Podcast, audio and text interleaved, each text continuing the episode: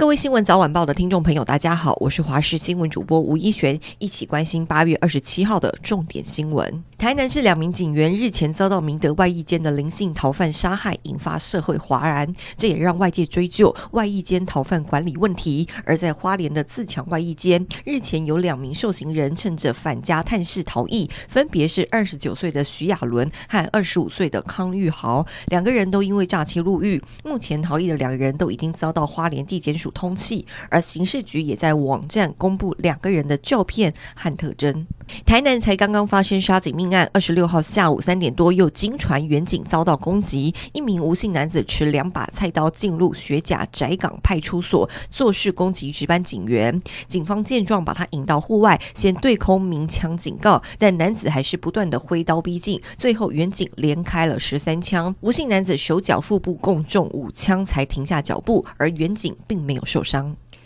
和兴集团营运长林思宏去年被指控指示旗下各诊所协助立委高嘉瑜的前男友林炳书等亲友优先施打 COVID-19 疫苗。检方调查指出，林思宏明明知道林炳书等人并不是优先接种对象，还是指示护理人员帮忙施打，还上传到全国疫苗预防接种系统。台北地检署二十六号以伪造文书罪起诉林思宏。至于柯文哲、黄珊珊等人也被告发涉嫌图利，最后罪嫌不足。侦结。交通部观光局推动悠游国旅补助，最受欢迎的个别旅客住宿补助一千三百元。观光局二十四号宣布，将在九月八号用完。这消息让很多已经订房的旅客傻眼，赶不上九月八号的最后补助期限，旅行计划可能泡汤，又担心订房的定金回不来。观光局表示，如果住宿日前的十四天通知取消，可以要求业者退还全部定金，不用认赔。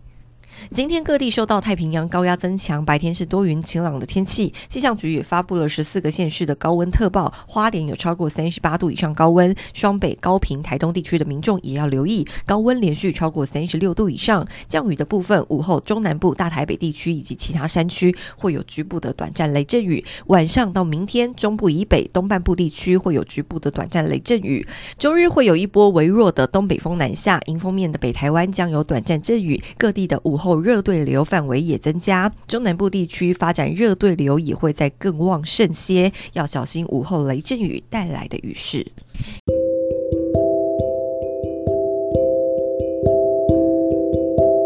以上就是这一节新闻内容，非常感谢您的收听，我们下次再会。